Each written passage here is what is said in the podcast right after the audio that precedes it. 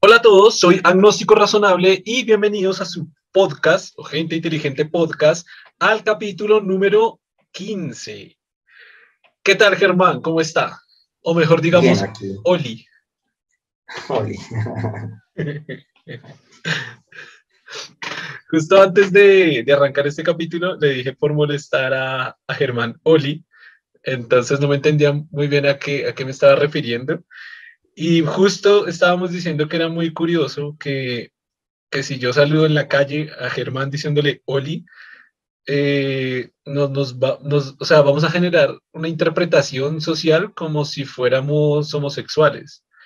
Pero es muy chistoso porque la palabra hola ni siquiera tiene género, o sea, la palabra hola no es masculina, no es femenina, es un saludo eh, que se hace en todo el mundo, por lo menos lo que es literalmente el hola se utiliza en Latinoamérica, pero solo con el hecho de decir oli, eh, hay una, hay una, una, una, ¿cómo fue que dije ahorita? Una, como una connotación homosexual para la sociedad. Entonces, solo con ese hecho ya, ya partimos y empezamos a pensar cosas de, de, por qué eso sucede, porque simplemente cambiarle una vocal a una palabra socialmente eh, o conlleva que socialmente se haga una, una asociación homosexual, que, lo cual se, me hace sin sentido.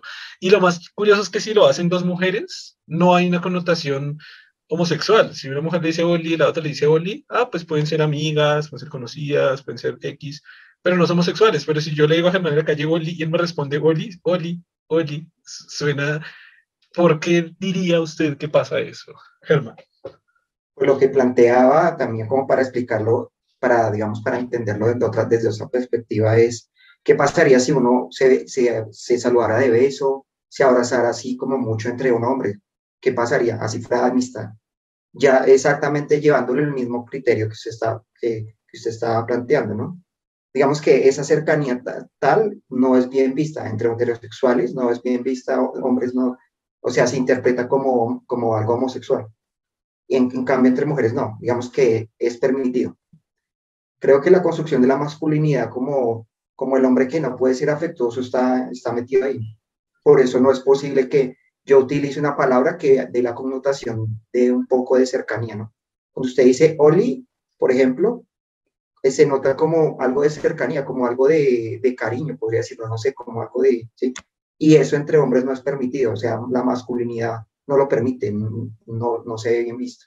No, no es que no sea permitido, o sea, si es permitido, pero, implica una categorización homosexual. Sí, sí, exacto, sí. Pero, ok, o sea, sí, una, una, de las cosas que usted estaba diciendo era eso, era porque demostraba como un acercamiento emocional, pudiera ser, o un acercamiento, sí, emocional, como sí, como un acercamiento entre hombres. Sí, que, que que no, la masculinidad no lo permite porque ese tipo de, de, acercamiento muy afectivo no, no es bien visto. Digamos que debe haber una, cuando entre hombres se hablan en confianza, se hablan de forma despectiva porque es la forma en que se acerca. No, pero wait, es que, es que creo, creo que está utilizando los bueno, despectiva, sí, no, sí, pero en cierta manera, ¿cómo decirlo? Cuando usted le dice eh, o huevo, marica y todas esas expresiones, sí ve que hay un, esa forma de afecto, de, de, de cercanía que se demuestra, también genera, se demuestra en forma de, de digamos, de despectiva, en cierta manera. O sea, es, una forma extraña de, hacer pero, pero, pero espera, aclaremos, aclaremos el contexto porque creo que con lo que acaba de decir puede confundir peor a toda la gente. Y es que usted dice que si le digo marica al otro, es de afecto, pero claro, fuera de Latinoamérica no se, no se utiliza la expresión marica con la connotación que se usa en Colombia. Exactamente. entonces, entonces por, eso, quiero aclararlo porque se, o sea, la gente se va a reconfundir porque si digo, si digo Oli es homosexual y si digo marica no, que de hecho es verdad, de hecho en Colombia es verdad, si digo marica es muy despectivo, lo cual entre hombres está, está podría estar bien si son amigos, claro, eh, o si son cercanos, pero si digo Oli, de, hecho eso suena más irónico, eso todavía suena más irónico, si digo Oli, son dos homosexuales, digo Oli Germán, y Germán dice, Oli agnóstico, entonces somos gays. Pues digo, hola marica, y hola marica, ah, esos son hombres, esos son heterosexuales, Pero bueno, prosiga, quería solo aclarar la palabra porque quizás gente que sea fuera de Colombia se va a reconfundir ahí. Exacto, y digamos decirle huevo, decirle así, digamos que la forma en que se tratan en confianza es curiosamente de forma como si se estuvieran insultando, ¿no? Eso es curioso. Es casi como una especie de respeto para, para generar eh, camaradería, pero es muy curioso, ¿no? Eh, sí, es curioso. Ah, bueno, también quería aclarar que, o sea, está utilizando, o me parece que está utilizando los términos equivocados cuando dice, pues, o sea, ya, ya lo dije, pero como que lo sigue usando, y es que no, no es que no esté permitido, sí está permitido, sino que se hace una categorización que sea vinculada a la homosexualidad entre hombres. Y utilizo otra palabra que ahorita por decir todo esto se me fue, eh, ah, que está mal visto. Tampoco es que esté mal visto, porque en muchas partes ya la homosexualidad entre hombres no está mal vista, simplemente está vista como homosexual. exacto, No es que esté mal visto ni no permitido, sino, bueno, ya lo que acabé de decir. Pero, pero sí. Claro, pero entonces sí, digo, lo, lo veo en el contexto de que si, si se supone que me identifica como heterosexual, estaría mal visto que lo haga porque ya, digamos que estaría cambiando la categoría.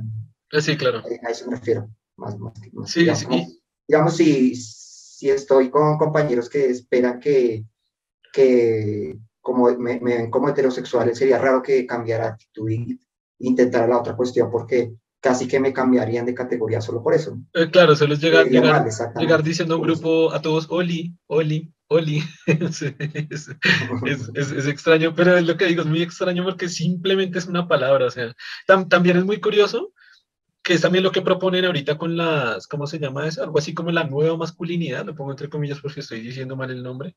Para los que están escuchando por podcast, acabé de hacer comillas. Ah.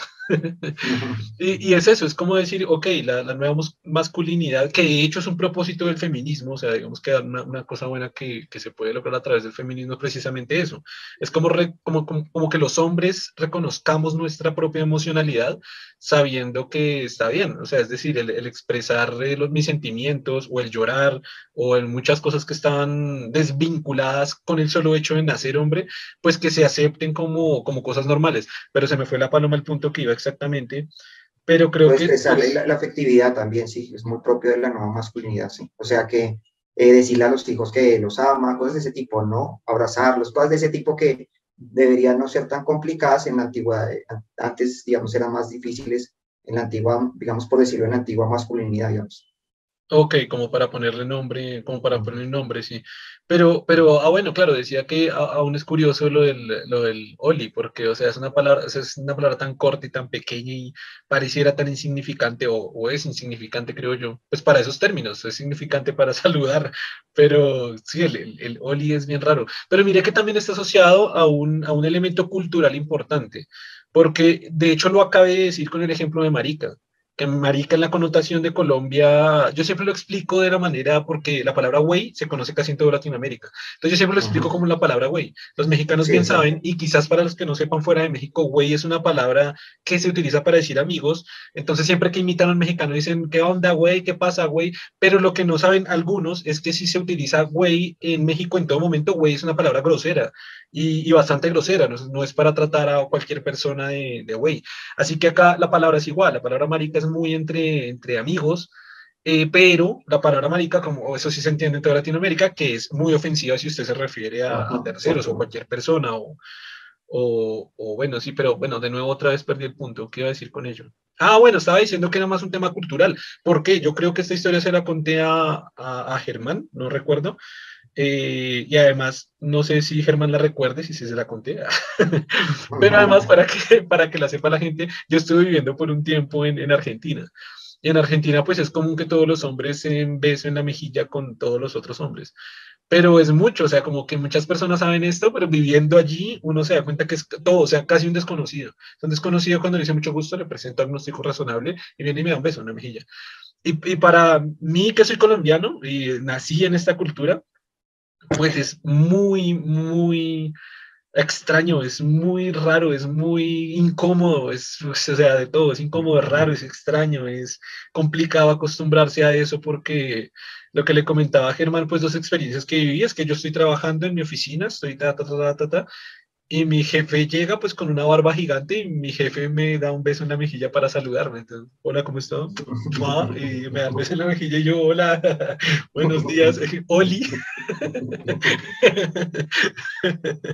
Pero entonces es muy raro porque pues sí que le estén poniendo la barba en la cara todos los días. Mi jefe, mi jefe es bien porque estaba pensando que los italianos, creo que inclusive cuando ya se tienen mucha confianza entre hombres, o sea, mucho cariño, ya sean un pico, un beso, un beso así, así, pero pico nomás, entre hombres, así como en la boca? para expresar mucho afecto. Entonces, de pronto, eh, esta costumbre italiana se ha filtrado y los argentinos la expresan, digamos, con el beso en la mejilla. ¿Pero que en la boca? Pues puede ser. Sí, cuando hay mucho, digamos, cuando usted quiere expresarle como mucho afecto entre el hombre, un pico, como tal un pico así nomás. Ah, pues, pues nunca lo vi. Yo estuve en Italia, pues estuve visitando, nunca había nadie besándose la boca. Pues es que generalmente no es así entre así desconocidos, sino ya cuando usted le tiene mucho, como, como no sé, si entre padre e hijo, no sé, como, como algo muy especial. Como así. Ok, ok, pero, pero bueno, el caso es que sí, para mí fue tremendamente incómodo la otra historia, no, no sé si comentarla acá rápidamente en el podcast, pero bueno, el caso era que estaba con, con una amiga o sea, una amiga estaba cumpliendo años, fuimos a la casa de ella, estábamos, pues yo llegué con casi de primeras, de segundas, y estábamos allí, pues bebiendo, tomando, ta, comenzaba a llegar la gente, y de repente llegó, llegó, llegó un güey, así como que abrió la puerta alto, eh, y es esta persona, hay gente que a uno le cae mal de entradas, hay gente que, que, no sé, usted la ve y le cae mal, y este sujeto fue estos que como que me caen mal porque como que miraba mal a la gente y como que era despectivo y como que uno decía buenas y el otro como que le valía verga, entonces, ah, no sé, es como que algo me caía un poco mal de él. Entonces como que entró así con una, con una actitud como de, oh, de aquí yo soy el malo, pues. Y estábamos así todos reunidos cuando menos se me queda mirando y como que se me acerca y me hace así, yo sé qué le pasa y va, me da el beso, me da un beso. Y yo, güey, ¿a qué le, qué le pasa? se ve todo malo, era para besarme o qué. Pero claro, es como unir estas, cuando, cuando usted no es de la región y cuando es extraño para usted, es como unir estas dos de que me cae malísimo, y que me da un beso, porque para, para Argentina es absolutamente normal, es súper común, es típico, pero el güey se me acerca me da un beso y yo quedé como que, ¿qué pasó? ¿Qué pasó con la vida? Es muy raro, pero bueno, me, me, dio el beso como, como que reacciono rápido, estoy en Argentina, es cultural, es normal, ta, ta, ta. Pero, pero sí que, sí que, sí que me costó demasiado acostumbrarme a, a esta, pues va a ganar redundancia, esta costumbre. Hasta, bueno, esta... Sí, ah, pero entonces estaba diciendo eso desde el inicio, que es un tema cultural, ¿no? Porque entonces es curioso que desde allí, pues por lo menos esa parte no está relacionada a la, a la homosexualidad. Es curioso pero, pero no sé si al decir Oli en Argentina, quizás sí. Entonces, vuelve a ser la misma palabra, es una palabra significante donde un beso no significa homosexualidad y una palabra así. Es una palabra tan simple como Oli se podría identificar como sexual, homosexual, y, es lo que digo, o sea, una palabra, o sea, es que solo le cambia una vocal, es que no es hacer nada, nada diferente, es como, es como, había una, un artículo, creo que lo vi en inglés, decía como de, de palabras que es imposible es imposible decirlas, como, espera, ¿cómo era? Palabras que era imposible que sonaran mal así estuviera enojado. O sea, siempre van a sonar bonitas o tiernas. Pero en inglés, me acuerdo, no me acuerdo de la lista de palabras, pero en inglés me acuerdo que una era bubble. Entonces era como muy chistoso que usted por más furioso que estuviera no podía decir bubble de una forma agresiva. Entonces, me parece que en español oli es una de esas palabras. Yo creo que no hay forma de decir oli de manera agresiva brusca. Yo no puedo decir, Oli. Así estoy bravo, ¿qué le pasa? Oli. va a sonar, no, va a sonar una palabra que no, es una palabra que no se puede usar enojado, no expresa rabia de ninguna manera. Si así tenga rabia, sienta rabia o exprese rabia, no puedo decir Oli con rabia. Es rara la palabra. sí. Curiosa. Creo que tiene, de pronto, por lo que cuando hablamos de cosas dulces, eh, de, frases dulces, puede ser que este, tenga la connotación de, de, cierta forma de vocalización que de alguna forma suena, suena tierno, ¿no? No sé si tiene que ver con que son vocales o algo así. Pero en verdad, de alguna forma asociamos con ternuras. Podría ser que termine, termine con, I, con I y comience con O. Pero, pero, por ejemplo, o sea, se me acaba de ocurrir hoy. Hoy sí lo puedo decir bravo, ¿no? O sea, un jefe dice, ¿usted por qué no llegó hoy? Puede decir bravo. Pero yo puedo decir, ¿por qué me dice Oli? suena raro, suena raro. Porque si fuera por la O y la I, uno diría, ok, hay una lista de palabras que se pudiera sacar con, con esas características o propiedades que fueran así, o no será por la L, pero no sé, es, es, extraño que... Esa palabra es extraña, jamás lo había pensado, hasta que me dio por saludarlo hoy antes del podcast de esa manera. Con Oli, sí. Oli. Pero bueno, ah, iba a decir otra cosa, iba a decir otra cosa asociada a eso. Ah, bueno, estaba diciendo algo del tema cultural, que por ejemplo se vive en Argentina, pero no se vive en el resto de Latinoamérica. Y de hecho me atrevo a decir que, por ejemplo, en pueblos o en regiones de ciertas partes de Latinoamérica, no voy a decir Colombia, pero seguro, eh, incluso es más fuerte esto, ¿no? Más, más que todos quizás donde hayan campesinos, son pueblos pequeños, que quizás, claro, entre más lejos y entre casi más brusco sea la interacción hombre-hombre, pues es más heterosexual hombre. Exacto, sí. Eh, pero es curioso, es curioso que entre hombres se tenga que expresar de forma agresiva y no de forma cariñosa. Sí, es y, ah, usted estaba diciendo antes del podcast eso, que también se asociaba al cariño, ¿no? Es muy raro que yo no le pueda decir a otro hombre, eh, lo quiero, eh, Germán, lo quiero, porque entonces suena raro, no sé. O, el solo hecho de decir esa, esa, no sé, cosas como, ese pantalón se le ve bien o no, de pronto eso sí, pero quizás cosas un poco más de ese estilo. ¿no? Y lo que decía, digamos que, que, el abrazo, la forma en que se abrazan tiene que haber una cierta distancia, o sea que usted lo salude el brazo, o sea que... O no, o el golpe. o el golpe. O el golpe, que, que, que sea, exacto. Claro, no en, la mujer, en la mujer es como que la abraza así, voy a abrazar, esta, este, este es el sujeto de experimentación. Entonces a la mujer la abraza así, pero al hombre le hago así. Exacto, con una cierta lejanía. Porque lo que digo, no, ni siquiera lejanía, puede ser cercanía, pero como que tiene que, tiene que haber como un golpe ahí, tiene que haber como... Tiene que haber algo exacto, agresivo, exacto, sí, exacto. La cuestión es la agresividad. Para los que están en el, en el podcast y no están viendo, estoy abrazando una botella. pero bueno, ahora sí, sí, creo que ahí se cierra ese tema. Es como que decir algo relacionado a la cultura.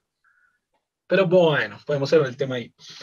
Eh, como es tradición, hoy, rompimos la tradición, hoy rompimos la tradición y hoy no empezamos hablando de algo del, del, proyecto, pero vamos a hablarlo ahora.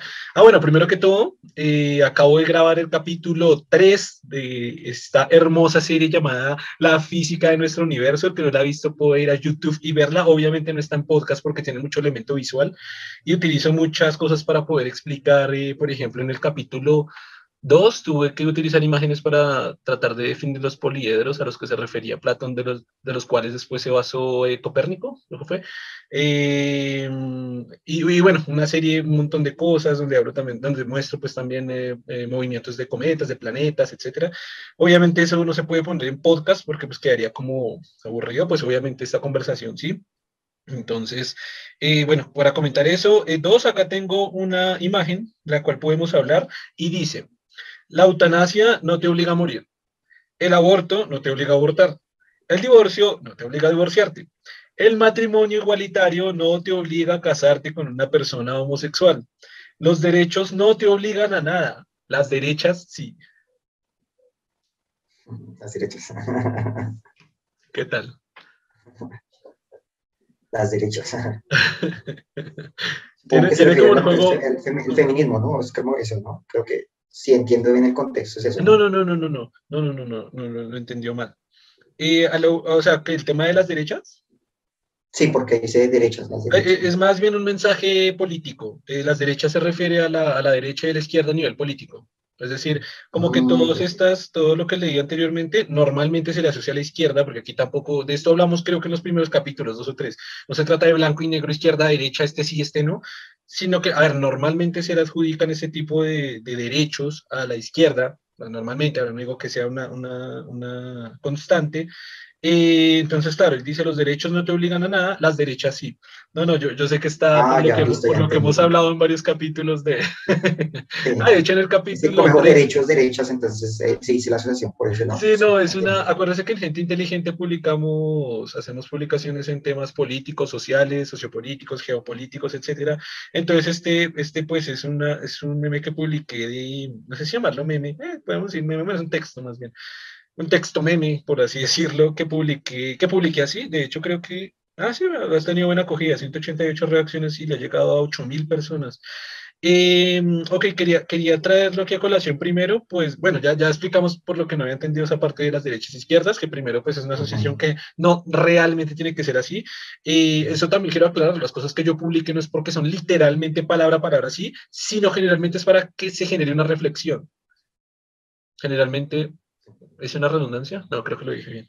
Para que genere una reflexión en, la gente, precisamente como es. Alguien puede decir, no, son las izquierdas y está muy bien, pero el momen- lo que se lo que quiero, lo que pretendo que se lleve la gente de reflexión es la primera parte del texto, ¿no? Si, la recuerdas, si quieres, se la leo otra vez. Sí, si quieres volverlo a leer. La eutanasia no te obliga a morir, el aborto no te obliga a abortar, el divorcio no te obliga a divorciarte, el matrimonio igualitario no te obliga a casarte con una persona homosexual. Los derechos no te obligan a nada, las derechas sí. Esto, esto es lo que, no, no, sé si de pronto entiende el otro contexto, el otro contexto que hay es, por ejemplo, en el tema de la eutanasia o en el tema del aborto, que hay un, o en el tema del matrimonio igualitario, es que prácticamente en todos, eh, y con igualitario me refiero a precisamente el casamiento entre personas del mismo sexo. Eh, hay un montón de gente protestando, eh, molestando, precisamente para que estos tipos de derechos no se, no, no, se, no se implanten, no sean precisamente acá, como dice acá, para que no sea un derecho.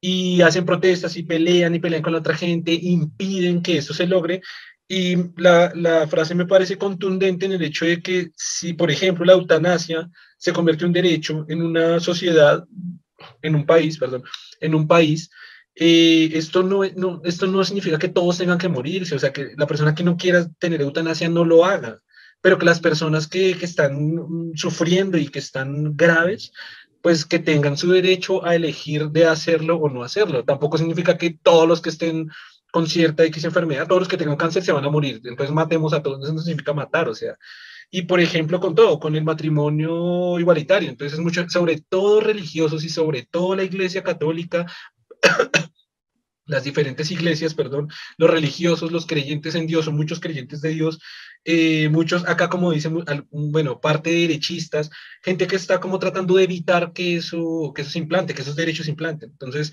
es como, no, no, no podemos permitir que dos hombres se casen, no, no, no se pueden casar, es lo más asqueroso, va en contra de Dios. Pero, güey, déjelos decidir, o sea, son dos personas que se van a casar, no le están haciendo daño a nadie, no le están haciendo daño a la sociedad, ni a usted, ni directa, ni indirectamente, ni al gobierno, ni a, ni a nadie, o sea, ni a los animales, ni a la naturaleza, ni a, o sea, no, no hay un daño posible de ninguna forma. Es dos personas que, que se aman, de hecho es algo bonito, se aman, o sea, hay amor, hay un sentimiento fuerte entre ellos y quieren legalizar esa unión.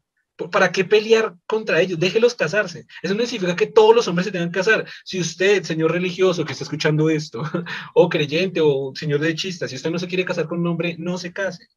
Si usted dice que usted es el más macho del mundo porque tiene 50 mujeres, está bien, o sea, no, no, no tiene que casarse, no, tiene, no lo van a obligar a, hacer nada, o sea, pero permita que otras personas tengan derechos, porque, porque quitarles el derecho a, a, tantas personas, a, todos, ¿sí? ¿sí me hago entender? Y también que quizás con esto la mayoría de personas que estén escuchando esto, espero y aspiro que estén de acuerdo, eh, pero quizás acá con lo que más genera debate incluso entre personas que podrían estar de acuerdo con todo esto, es con el tema del aborto. Sí, claro. Hay gente que está de acuerdo con la eutanasia y dice sí, eh, matrimonio igualitario, sí. Eh, ¿Cuál fue la otra que dije? Bueno, es divorcio, pero bueno, pues divorcio creo que ya, ya, creo que no hay nadie en contra. Digamos que la, la, diferencia entre todos estos es que eh, en, la, en el aborto sí hay afectación, se priva un cierto derecho como tal, digamos, hay en nosotros, digamos, no hay una afección de, de, un, de un tercero realmente, ¿no? Como tal una, una, afección directa. En el aborto sí. ¿A qué se refiere porque si hay afección? En la eutanasia hay afección, claro.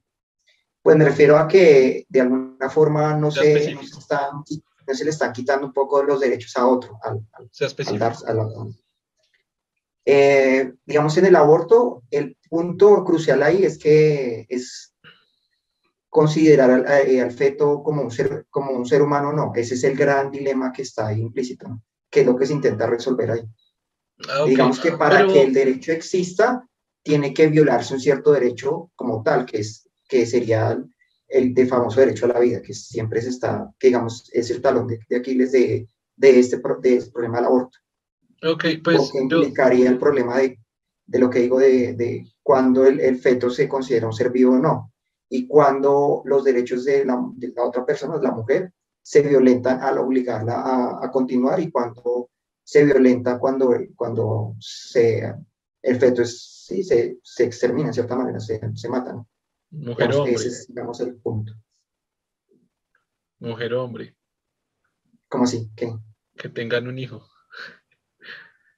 No lo entiendo. Es que se dijo una mujer, se dijo una, una mujer que tenga un hijo, pero es mujer o hombre. Es que recuerda que esto lo hablamos en el capítulo como que... Sí, gestarlo, que lo está gestando, sí. Sí, la, la, persona, la persona que lo esté gestando, sí, o sea, como que eso lo hablamos como en el capítulo 6. Ok, eh, ah, pues, ¿cierra su idea? Ah, no, continúe si quiere ahorita la cierro. No, es que le, le, quiero decir algo de la idea, pero si quiere cierra pues para contraargumentarle.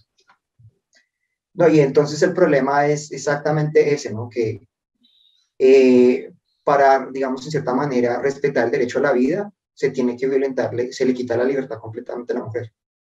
Se vuelve, la mujer pierde completamente el control sobre su cuerpo. O el hombre. Pues no creo porque hasta el momento el hombre no puede gestar. y no, no parece ser una por eso, le, por eso le recuerdo que eso lo hablamos en el capítulo como 6 del podcast. Hay hombres embarazados y el primer caso fue ya, ya ah, lleva muchos años. Ya lleva como el 2000, 2000 Hablando de género, no, de, no de, de, cuestión biológica. Sí. Claro, hombre, pues un hombre. Su género es hombre. Usted es una mujer. ¿Qué es el género? Y yo dije un hombre. Bueno, entonces tocaría ser muy específico. Acá sería un macho y una hembra, así como para que. Para, un macho y una hembra. Ah. Para no meter la cuestión de género ahí, ¿no? Ok, uy, qué, qué buena. O sea, si yo digo macho, ¿necesariamente me estoy refiriendo al sexo? Mm, pensaría, sí. Pensaría que sería una forma como de, de, digamos, de hablar como de términos completamente biológicos. Como Pero seguro, o sea, no, no, no, creo que no, los biólogos nunca dicen macho y hembra en ningún animal. Eh... Creo que sí, generalmente yo siempre he escuchado cuando ellos expresan, hablan de machos y hembras no he escuchado que, que tengan una connotación específica para, para hablar entre... Mm, o sea, me parece que un macho y hembra es una connotación más vulgar, más que biológica. O sea, biológica se hablaría de términos, de términos cromosómicos, ¿no? De qué cantidad de cromosomas de carga genética tenga. O por lo menos en el video que llamado La homosexualidad es de la ciencia en el canal para que la gente lo quiera ir a ver, se habla desde esa perspectiva para identificar a lo que, a lo que nosotros llamamos vulgar. Me parece que es una palabra vulgar, vulgar en el contexto científico, no vulgar en el diccionario, porque no creo que sea una vulgaridad en el diccionario. Exacto, sí. Pero sí una vulgaridad en términos biológicos. No, no creo que los biólogos no se están refiriendo a, a macho y hembra, creo. No, no, no quiero asegurar, no quiero estar porque no estoy tan seguro. Es interesante ver exactamente si, hay, si ellos tienen un término específico, claro, es que si estamos a lo que le digo, si estamos hablando a nivel de cromosomas, ya estaríamos hablando, o genético, ya, o para hablar ya genética y molecularmente de ciertos individuos. Eh, pero no sé si el macho, y qué tal si lo buscamos directamente. Voy a buscarlo lo que dice el, el diccionario como macho, para ver si él mismo hace una diferencia del género, quizás, y salimos de duda, pero bueno, vamos a ver. Dice primera, animal del sexo masculino. O sea que de ahí ya podríamos decir que sí hay una relación directa con el sexo. Para no, para no, eh, pero está buena, está buena, Germán, Oli. Es nueva frase. podcast Oli. Ah, este va a ser el podcast Oli. Ah, a ponerle nombre al podcast por capítulo. Ese es el podcast Oli. Ya, ya, ya no es podcast pececillo. En las plantas con individuos masculinos y femeninos, el que produce su polen para fecundar a otra planta de su especie. Piensa con alguna parte, bueno, pero aquí ya vamos a otras. Uh, Hombre en que supuestamente se hacen patentes las características consideradas propias de su sexo, especialmente la fuerza y la valentía. Ay, pero esa se contradice con la primera. Hombre en que supuestamente hacen aparentes las características consideradas. Ah, pero acá hay un ejemplo. Por ejemplo, se cree muy macho. Es el otro término cuando se utiliza el macho. ¿sí? Pero me, interesa, me, me, parece la primera como... la primera. Voy a, voy a buscar hembra. Porque es animal y somos animales de género masculino, entonces... De acuerdo. Hembra, animal del sexo femenino. Exacto. Me gustó, me gustó. Maravillosa jugada, maravillosa jugada, Germán. Pues ahí con esta connotación de macho y hembra, sí, sí, no genera ambivalencia de, y no metemos la cuestión de género, porque ahí sí, Perfecto. cuando hablo de hombre y mujer, sí tendría un problema de género. Muy bien hecho, excelente, maravillosa jugada, Germán. Maravillosa jugada. Ahora, ok, bueno, ya cerró la idea para contraargumentar lo que es que estoy que lo contraargumento.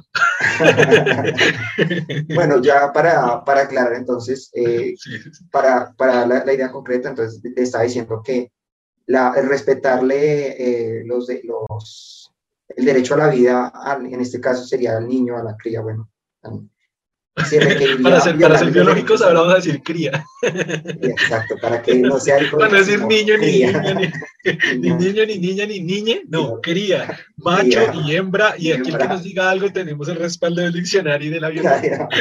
y no hay ambivalencia, no hay aquí ya no, que es que me ofende que niño, no, no, no de biología, ya, si me ofende ya estamos hablando de biología. Entonces los derechos de la hembra se estarían violando, no tendría control sobre su cuerpo, ¿no? En este caso, ¿no? Esa es la cuestión ahí.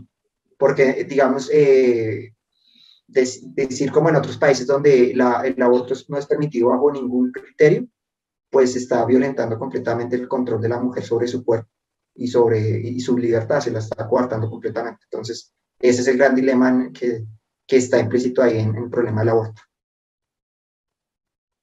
Ya. ya. Ah, póngale cuidado, ahora sí, escúcheme, cabrón. No, o sea, bueno, dos cosas. Número uno, usted primero se refirió a la, no, usted dijo no, no se ha considerado si es, eh, si el embrión es una vida, y después dijo no se ha considerado si el embrión es un humano. O sea, que tiene, o sea, hizo una contradicción en dos partes, no sé si se dio cuenta o no, pero eh, la respuesta cuál es. Eh, no es considerado un humano y no es considerado, ah, ah bueno, y, la consideración de vida sí puede ser ambivalente, en términos biológicos, pero definitivamente no es un humano. Si estamos hablando a nivel de vida, podemos considerar, es que muchas cosas consideran vida. claro, pero humano en términos legales, sí, humano en términos legales. Ni biológicos. No es un humano. biológicos. Sí, o sea, no, sé, hay que partir, o sea, por eso hay una rama de la biología muy importante que se llama embriología, que es lo que muchísima gente que, que, que, de hecho todos creen que un par de células ya es un humano. O sea, eso es un humano, entonces es un humano. Y en embriología eso tiene una definición por características y por partes que, que se llama embriología precisamente por eso, porque a medida que va evolucionando el, estas, el embrión, la redundancia, va cambiando de nombre hasta que en algún punto del desarrollo completo ya se puede caracterizar como una cría, como una cría propiamente dicha. Esto pasa en todos los animales. Eso no es que para los humanos sí, y dos células de perro es un perro, no, dos células de perro no es un perro, es un embrión, o sea, es un embrión, o sea, es el nombre que recibe ese conjunto de células. Si es vida, desde el punto de vista biológico, o sea, lo que es la pura biología, sí es vida, pero es vida exactamente igual de vida que es un, un zancudo, o que en otros países lo llaman un mosquito, en otras regiones lo llaman mosquito, o una mosca, o una lombriz, o un gusano, los cuales todo el mundo está matando a toda hora, es decir, sin culpa la gente está caminando, ha matado cucarachas y todo es considerado vida. Así que, así que si fuéramos a considerar de vida, sí es consideración de vida. Si es consideración de humano, no es de humano. Y estoy hablando desde la perspectiva biológica, desde la perspectiva de la ciencia. No es, no ya entiendo. Entonces, Pero para aclarar eso, entonces habría que decir, eh, el embrión cuando se está formando, como todavía la, las células no se han diferenciado completamente, todavía no tiene las características que ya lo convierten en, en, en especie como, como ser humano, ¿no? sí, claro, o sea, digamos que eh, ahorita no recuerdo muy bien, pero sé que hay una de las fases que se llama mórula, hay otra que es el embrión, hay otra más avanzada que, y hay, hay una gráfica muy bonita y yo la he publicado en Gente Inteligente Science, pero claro, buscarla en la página ahorita es complicado, pero vamos a poner fases del embrión, porque hay una imagen que lo explica muy rápido. Obviamente, embriología es una rama completa de la biología, no crean que es que con esta búsqueda ya es mi solución a todo, es, es, algo completo. Ah, mire, sí, sí lo encontré, mire. Eh, ah, mentiras, no lo encontré, la otra cosa. Pero por aquí, por este lado, sí está. Ah, claro, pero lo encontré en inglés. Dice como first period, cell stage, cell stage 1, cell stage 2, pero lo encontré en inglés. Eh, es que, bueno, lo, malo del podcast es que nos toca hacer búsquedas muy rápidas y a veces no, no da tiempo suficiente para buscarlo. Oiga, es lo que yo quería una vez hablar de la diferencia entre el podcast y los videos. Y es que cuando hago los videos tengo, tengo el tiempo para cerciorarme, para sacar fuentes, para hacer la investigación y, y dar el, eh, mira, acá está. No, pues acá lo saca. Ah, es que lo saca por fases, pero no están los nombres, porque dice, bueno, óvulo fecundado, etapa 2, etapa 4, etapa 8, etapa 36, blastocito, feto. O sea, como que ya aquí para se llama feto, feto de 10 semanas, feto de 36, feto de 20. De 20.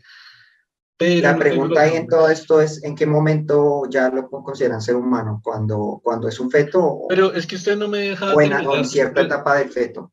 Le voy a dar todas esas respuestas y más que usted también estaba nombrando, pero, pero, pero, pero, wait, déjeme, déjeme explicar. Listo, complica, redondea su idea, sí. Es que usted, usted quiere apoderarse del podcast, debe ser Germán Podcast. no, mentira, no, se sabe que es un chiste. Eh, para que ahorita se pone a llorar ahí, entonces no. Eh, ¿Qué va a decir? ¿Qué va a decir? Ya sé que va a decir algo. ¿Qué va a decir? No, nada. ok, eh, ok, entonces iba en la parte, ok, me encantaría mostrar esa imagen, quizás lo dejemos para el próximo capítulo, como, como esta pequeña investigación sobre cuál, cómo se llama, Mira, acá encontré otra vez lo del blastocito, quizás lo del blastocito tiene algo que ver con ello. Ah, mira, acá están etapas del embrión. Bueno, en fin, vamos a traer un día de estos a otro biólogo y de hecho vamos a hacer esta consulta con él. Pero bueno, eh, ah, bueno, primero que interesante para lo que le dije de que aclarar cuándo se considera un ser humano, en, cuando es feto, en qué, en qué época. Pero es que no me, deja, no me deja responder, ya voy a responderle a eso, güey.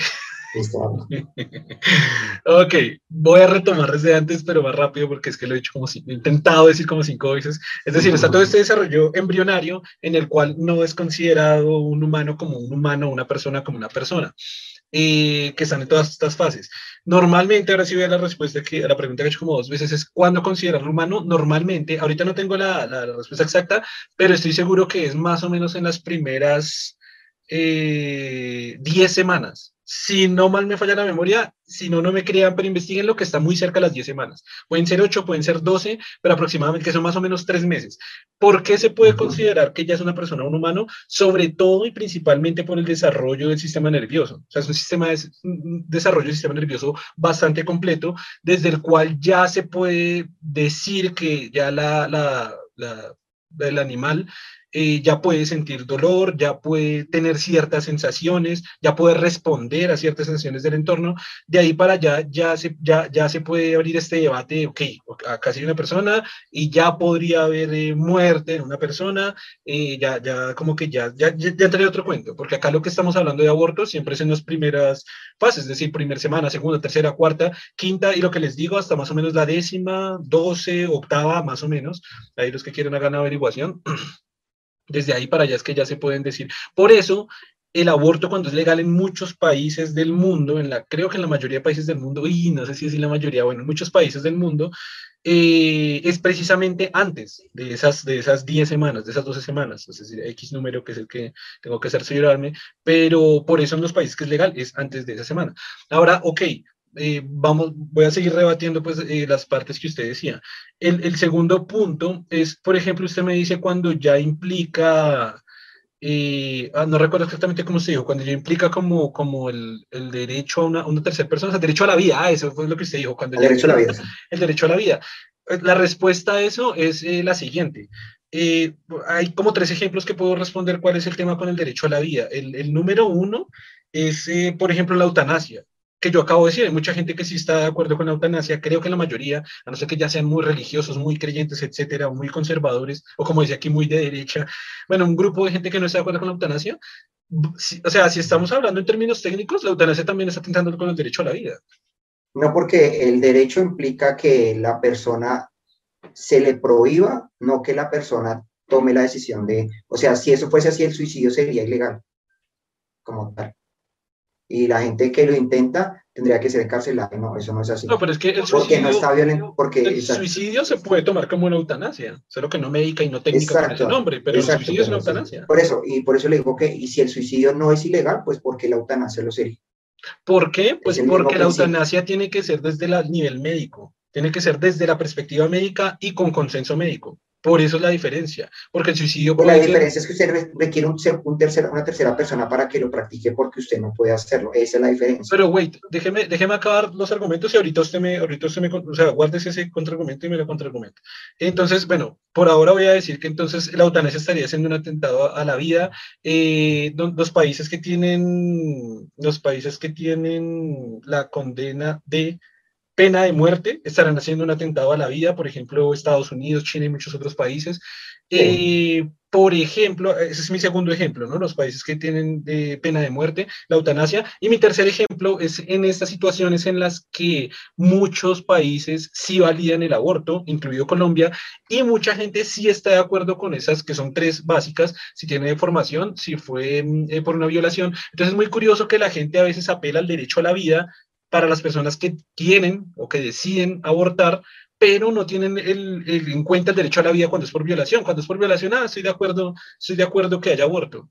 Pero si la persona quiere, no estoy de acuerdo. Es decir, como si una vida valiera más si no fuera producto de una violación y si, si valiera menos porque está producto, si fuera no, me confundí, como si valiera más la vida si no fuera producto de violación a que si fue producto de una violación. Y no tiene sentido, es decir, gente que quiera estar en contra del aborto, que algunos sí lo hacen, por lo menos son consistentes en estar en desacuerdo con todo, o los que están de acuerdo, es muy curioso, porque si es violación sí están de acuerdo, pero no están de acuerdo si la persona quiere. Y eso es una ridiculez si van a, si van a tomarlo desde el punto de vista del derecho a la vida. No, no tiene sentido. Sí, sí y, correcto. Y, y, y, la última, espere, ¿cuál es la última? No, creo que no tengo más.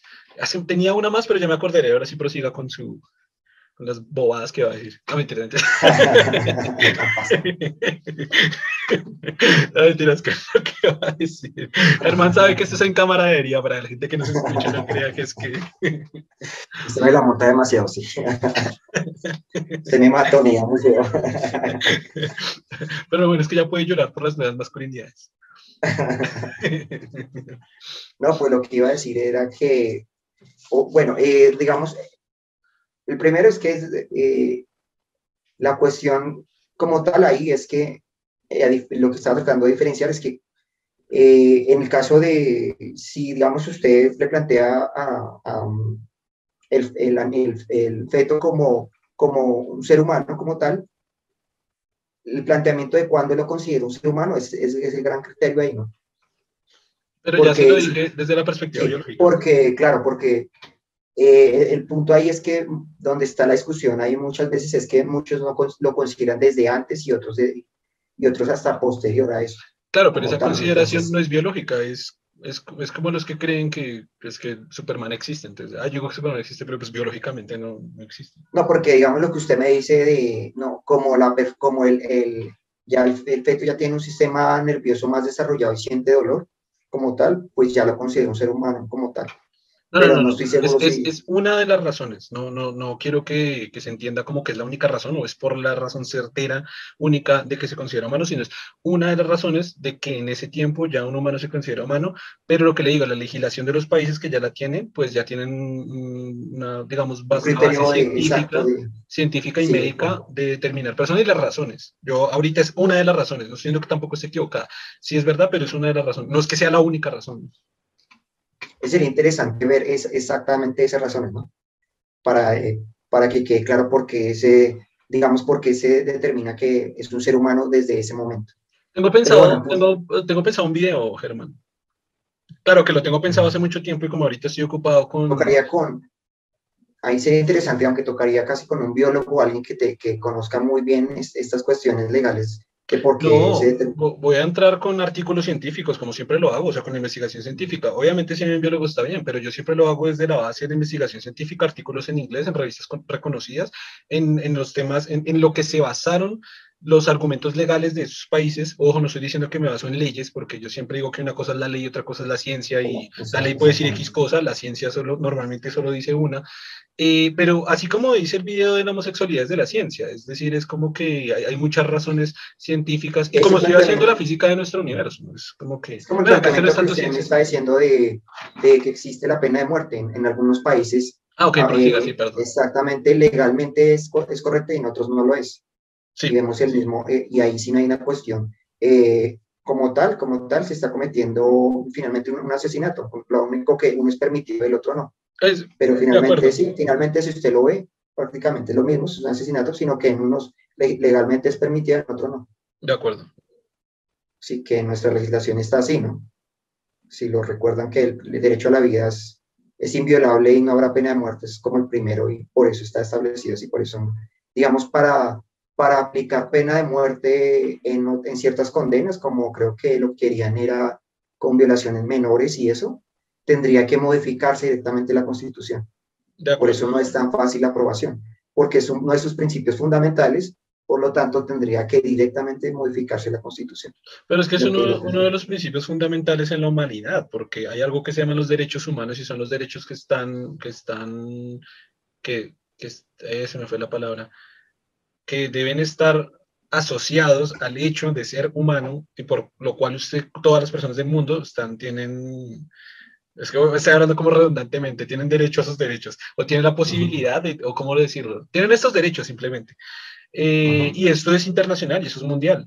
Y pues normalmente las constituciones pues también se basan en las, como en las, como en las macro, macro derechos universales, porque en realidad son mundiales. Exacto. Eh, pero está muy raro ahí porque no, sé cómo Estados Unidos hará para ese tema, China, ¿no?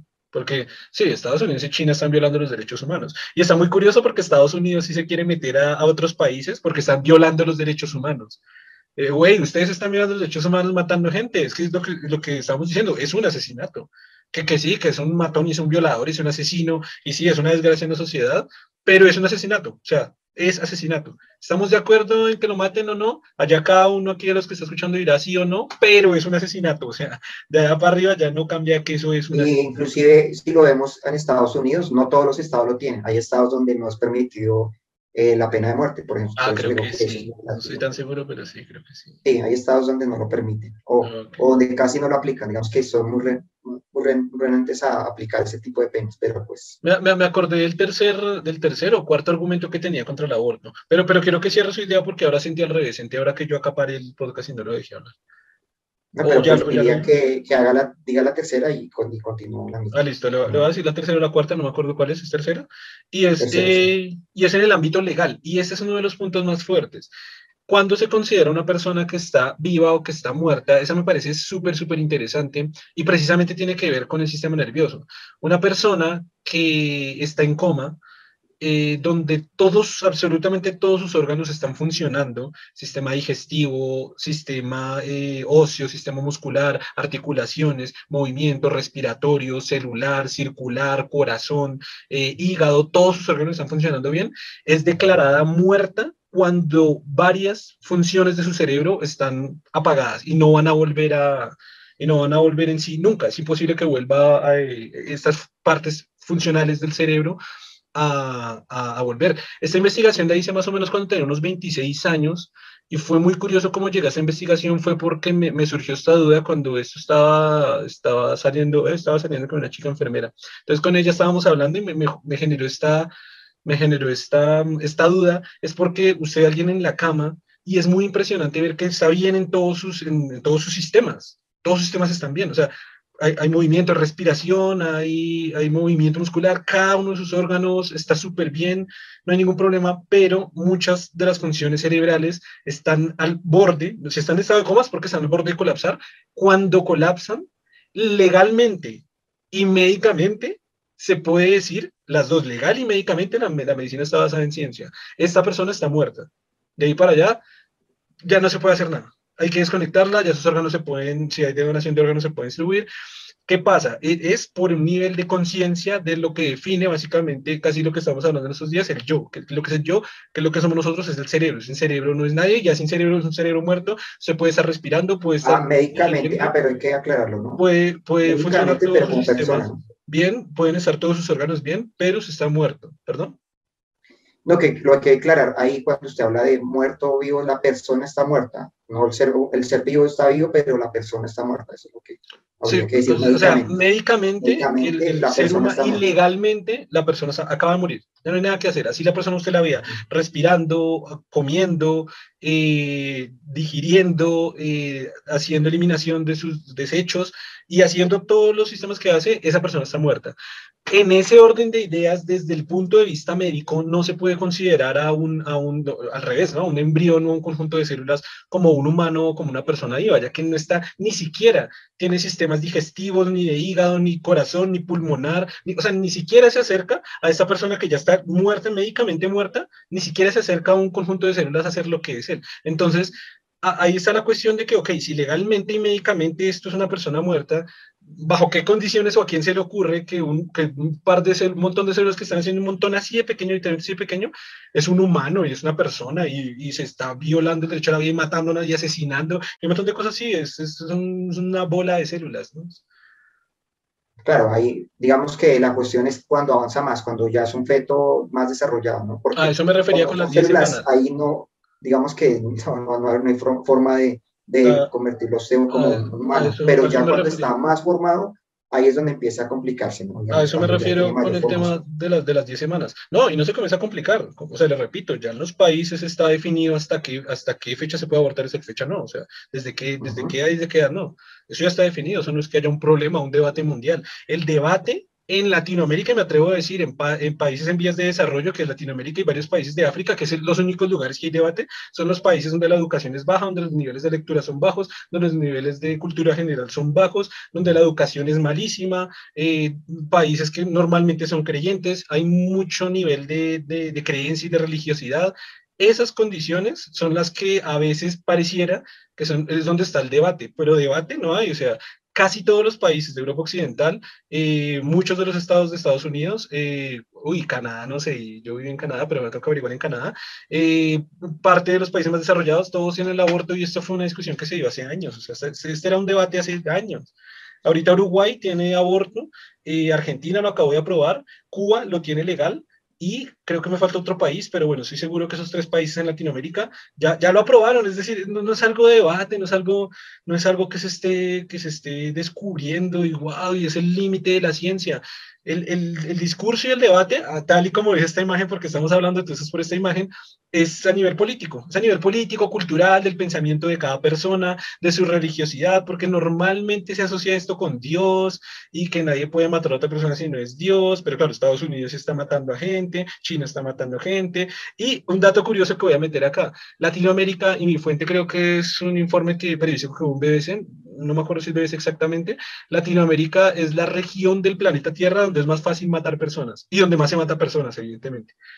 ¿Cuál derecho a la vida? Si esta gente va y se echa la bendición, hace una oración y es un sicario y va a matar a 20 personas y por, y por narcotráfico y va a matar a 20, va a torturar y va a poner bombas y van a hacer de todo. O sea, los grupos terroristas en Colombia y en los narcotraficantes en Latinoamérica están haciendo eso. Pero ahí sí no hay derecho a la vida, ahí sí no hay nada. O sea, es como, o sea, no sé, o sea, desde mi perspectiva hay falta como coherencia. Pero sabe que sí, sí tenía hace tiempo la idea de hacer el video, pero con este podcast, con esta conversación, estoy estoy, es que tengo tantos videos atrasados, gente, tengo tantos Exacto, y, no, y sería interesante lo que le digo, eh, especificarlo bien para que se entienda claro, claro, en ese momento cuáles son los criterios exacto para porque ahí como para por ejemplo lo que usted está planteando de por qué eh, una persona que tiene todas las funciones pero que parte de su cerebro ya ya no funciona como tal porque médicamente se considera que como persona ya está muerta. Y es porque médicamente eh, lo que somos está en nuestro cerebro y como tal, si estas partes no están en el cerebro, pues ya no, ya no existimos. Lo que, nos, los, lo que nos hace persona están en nuestro cerebro. Por lo tanto, si estas partes esenciales del cerebro fallan o se mueren básicamente, pues ya la persona murió, sencillamente. Lo que hay es un ser vivo, pero es un ser vivo que ya no es persona. La persona murió y pues por lo tanto lo que, lo, lo, que hace la ciencia sencilla, la, la, medicina es determinar que no, que pues si la persona ya está muerta, pues no tiene sentido continuar, continuarla manteniendo de forma artificial. Sí, es, es, curioso porque en realidad yo no sabría si es un ser vivo. ¿Usted diría que es un ser vivo? Sí, un ser vivo sí, pero ya no es un ser como, pero ya no es, si definimos como humano, ya sería más complicado porque el humano requiere pues, lo que, esas características que nos hacen humanos. Claro, pero, pero un, ser vivo, un, ser vivo normalmente también tiene características que se ni siquiera está cumpliendo. Por eso, pero si es... no, llega, no llega ni siquiera a lo, mínimo de ser Pero si está vivo, pero no está vivo. Tiene, está vivo. ¿Por qué diría que está vivo? Pero, la, pero que esté vivo no implica que, que sea un ser ya como tal, porque lo que, lo que, le permite funcionar como ser la parte esencial que le permite funcionar como ser, una parte puede estar muerta. ¿Por qué diría que está vivo? Porque en términos biológicos, eh, las células están vivas como tal, las células, si hablamos ya muy, ya como tal. Pero que, que sus células estén vivas no implica que ya funcione como un ser como tal, porque perdió gran parte de lo que le permite funcionar como un ser. Como ser. Como, me gustó eso. Pero está vivo, pero no, puede, no funciona como un ser. O sea, estoy, estoy, de acuerdo con ello de que sí, las células están vivas, pero estoy en desacuerdo desde la perspectiva de que el ser vivo más básico todavía tiene ciertas características adicionales a tener células vivas que lo hacen estar vivo. Por ejemplo, la autosuficiencia, entre comillas, para no hablar de parásitos o algo porque sea como es autosuficiente hasta cierto límite, y, y la, la, capacidad de, de, reaccionar, interactuar con el medio. Cosa que una persona en ese estado no puede hacer nada por sí solo porque es por máquinas que está haciendo prácticamente todo, por un montón de máquinas, y no, lo que le digo, ni siquiera siendo lo, lo más esencial que hace la estructura viva más diminuta.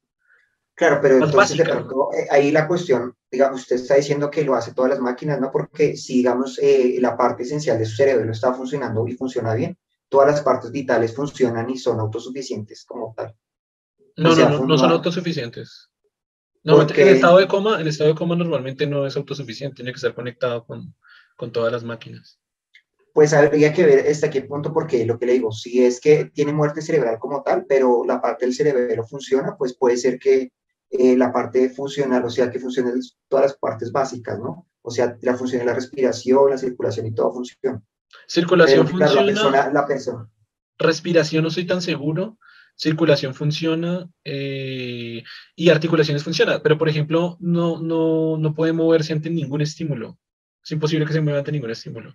Y creo que el, ser vivo más básico se puede mover siempre y cuando hablemos de animales, pero si hablamos de plantas, es autosuficiente completamente.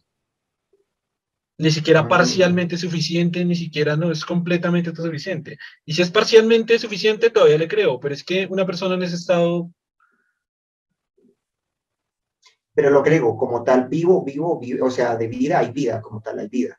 Lo que la cuestión es si es un ser vivo como tal, o sea, completo, porque que, que tenga, que las células estén eh, vivas como tal no implica realmente que se pueda considerar un ser completo, ¿no? es como si yo cogiera, cogiera un ratón, un ratón acá y le extraigo todo el sistema nervioso, ¿no? Vamos a un experimento hipotético. Le saco todo el sistema nervioso. Por medio de máquinas mantengo todos los, sus, sus órganos vitales o no, no, tan complicado, le corta la cabeza, pero de todas maneras queda funcionando de así hacia abajo, sí. Por ejemplo, si cogiera un ratón y le cortara la cabeza, pero lo mantuviera toda la parte de abajo funcionando.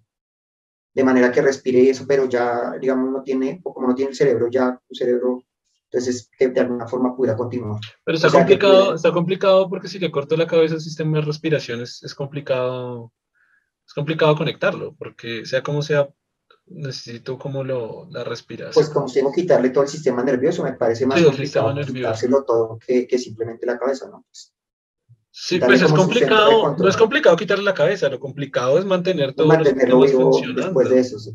Claro. Sí, exacto. Pero, pero, ok, bueno, es que si no me interrumpiera. bueno, vamos a poner cualquiera de los dos ejemplos hipotéticos. O le cortamos la cabeza y de alguna forma mantenemos todos los órganos eh, funcionando, no decir vivos. Y el otro es le arranco todo el sistema nervioso de alguna forma posible y lo mantenemos vivo. Otra vez, no quiero tirar para arriba, mantenemos todos los órganos funcionando. La pregunta es, en los dos ejemplos, en el caso hipotético que planteemos, eh, ¿hay, ¿hay vida? ¿Hay un ser vivo? Yo pensaría que no. Diría que mi perspectiva podría ser vivo, de pronto no, pero vivo, que hay vida, sí. Aquí hay vida, sí. si, hay, si hay vida, es un ser vivo, ¿cómo así? No porque ser, hablamos de, de, un, de un, organismo completo que, que, tiene todas las características. Ay, güey, si, si, voy a abro el estómago del humano, del ratón, van a haber un millón de bacterias. O sea, si en el cuerpo, hay, en la piel hay ácaros. Si hay vida, pues, pues, pero ya me parece muy, muy lógica. O sea, estamos hablando ya de, ya es casi una absurdidad. Obviamente hay vida, obviamente hay miles de millones de bacterias viviendo ahí. Pero es que si un cuerpo se muere, también hay vida. Que, cuando, yo, cuando nosotros muramos de muerte natural, van a haber gusanos que nos estén comiendo, entonces hay vida también. Pero que eso no tiene sentido, güey. Yo, yo, a lo que me refiero es si es un ser vivo, si el ratón es un ser vivo, si ese ratón es un ser vivo. Desde, yo, yo diría, yo pensaría que no, que no hay un ser vivo ahí, no hay ningún ser vivo. Hay un montón de órganos vitales funcionando, órganos, órganos biológicos que responden y que están haciendo una función, pero no hay un ser vivo. De hecho, creo que esa es la mm. conclusión a la que llegarían los médicos al dar ese tipo de muerte cerebral. Es un montón de órganos funcionando, pero pues ahí no, no estaría seguro de, decir si sí, no, eso no. O sea, es que es complicado. Es, complicado, está complicado. Por lo que le digo que como la vida se... La, la cuando hablamos de vida como tal, le, le, damos, le hablamos de vida incluso con organismos primitivos y eso, ¿no? Y, por ejemplo, el, el, debate de, de, si el virus es vivo o no, también, por ejemplo, porque como tal la vida solo requiere cierto requiere establecerse ciertas características básicas que tener. Sí, pero, pero biológicamente que yo sepa, el consenso es que no es vida. El debate está abierto, pero el consenso hasta ahora es que no es vida. Pero, pero, pues, es decir, lo que le un, virus, virus, tiene más autonomía y más funcionalidad que ese ratón experimental o que una persona con muerte cerebral. Ah, ese es el punto que yo iba. Que no es autosuficiente porque, claro, pero entonces ahí habría un problema. Por ejemplo, supongamos que lográsemos eh, eh, implantar al cuerpo órganos artificiales completamente. Ahí, por ejemplo, él funciona porque tiene un órgano que le proporciona, pero sin este órgano ya no sería autosuficiente, porque si se lo quitamos, esa persona moriría. No, pero si hay vida, si hay vida porque está el cerebro completamente funcionando. Y además, aunque, aunque no tenga ese órgano, o, o, sea, aunque esté funcionando con ese órgano, es autosuficiente para hacer un millón de cosas más. Por eso la cuestión para mí es que, lo que la respuesta ahí es que como persona ya no, ya no, ya no está, ¿no? Ya no, como persona viva no está, como persona. Como ser vivo sí no sabría decirle, pero como persona sí puedo decirle que está muerto. Así no, en, los dos estamos de acuerdo y sería muy chistoso que usted estuviera de desacuerdo cuando todos los médicos y incluso los abogados están de acuerdo. Pero, pero, claro, la, discusión, la discusión es, exacto, la discusión que llevamos es del ser vivo. y repito, desde mi perspectiva no, no hay un ser vivo. Desde, desde lo que yo, lo que yo como ser humano sí podría decir que está muerto, como ser humano, pero no, no podría. ya habíamos dicho, ya habíamos dicho. Pero, pero sí, pero sigo que es mi perspectiva. Casi no quiero asegurar nada a través de la ciencia porque, porque gente, cuando yo no estoy seguro ni tengo las bases sólidas, yo no aseguro nada. Yo solo aseguro cuando, cuando tengo las bases suficientes para decirlo, esta vez estoy opinando. para este tema conciso estoy opinando porque opino que no sería un ser vivo. Diría yo, ¿no? Usted dice como que, bueno, no sabe, no, no, no podría tomar un... No, no podría decirlo, pues, pues tendría que mirar bien cómo, cómo se determina que algo es ser vivo como tal. Y como tal, sí. Porque pues digamos como vida como tal, uno podría decir, si hay vida como tal, yo pensaría que sí, porque de todas maneras las células están ahí funcionando, aunque tienen un soporte vital que las mantiene. Entonces es curioso porque pues es muy artificial, ¿no? ya completamente artificial. Pero lo que digo, en casos más complicados, digamos, por ejemplo, supongamos, ¿no? No el, no el caso así es donde, digamos, eh, requiere aparatos para que le funcione la respiración, le funcione otros órganos. Pero supongamos que hay muerte cerebral donde el cerebro funciona. O sea que la persona ya no está, pero, pero la parte funcional está bien. O sea, funciona su respiración, el corazón, pero la persona ya no, se, ya no está ahí, no, no podría nunca reaccionar como un ser humano, ¿no? ya no podría hacer nada. Pero está ahí funcionándole todo. Supongamos este caso, donde el accidente no dañó para nada la parte vital de su, de su cerebro. Ahí es donde habría más complicación, porque ahí no habría, de cierta manera, la parte de autosuficiencia, así estaría. Digamos, suponiendo que usted pudiese desconectar todas las máquinas y que la persona estuviera ahí pero nunca va a despertar porque pues tiene muerte en todo lo demás. ¿Qué pasaría en ese caso, por ejemplo? No, pero es que así como lo describe, es muerte celular, es muerte cerebral, perdón. Porque, porque, el caso... en otros casos donde sí hay más, es más fácil, porque se dice no hay autosuficiencia porque requiere que un aparato respire por ella, requiere que respire por la persona, que requiere un aparato, no sé, para que bombee, eh, la sangre. Y, por ejemplo, en estos casos sí diría que no hay autosuficiencia. Entonces, mm, pues que lo está manteniendo usted vivo ahí. Porque el caso más cercano que se me ocurre es cuando, cuando definitivamente toda la parte cognitiva de su cerebro está atrofiada. Que, que, claro, sí hay autosuficiencia, pero eh, hay un tipo pues de deficiencia mental en los cuales ya las personas no tienen memoria, no tienen recuerdo, no tienen raciocinio, no pueden reconocer personas, no pueden reconocer patrones, pero no necesitan ninguna máquina para vivir.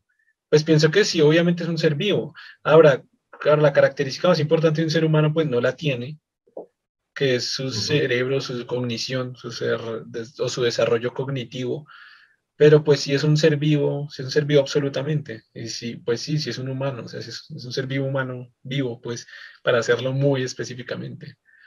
Y lo que le iba a decir antes era, eh, con el ejemplo que poníamos de las máquinas, es llegar como a pensar el punto, no sé si existe la palabra, pero el punto de artificialidad al que llegaría, al que se necesitaría para mantener el cuerpo vivo.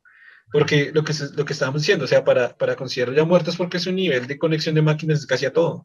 O sea, debe tener para, para los desechos, para la alimentación, para la respiración, para todo.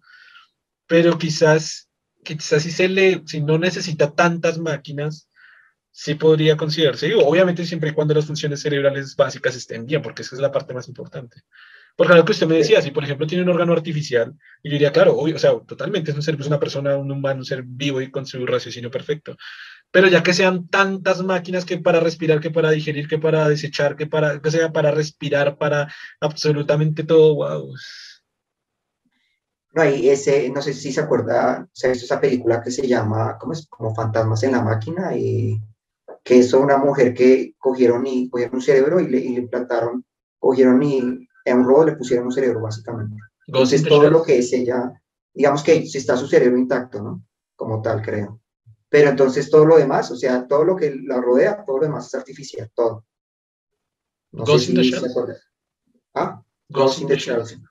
Oh, la, la conozco. Es un debate interesante, porque ahí es donde completamente... La conozco, la conozco por el anime, pero no sé si usted sabía que es una de las bases y referencias para construir Matrix. Mm, Matrix, o sea, fue una de las bases. A propósito, miré el final de Matrix y Neo muere. Lo miré y lo leí. Y de hecho, mm. y de hecho, aquí le tengo el texto.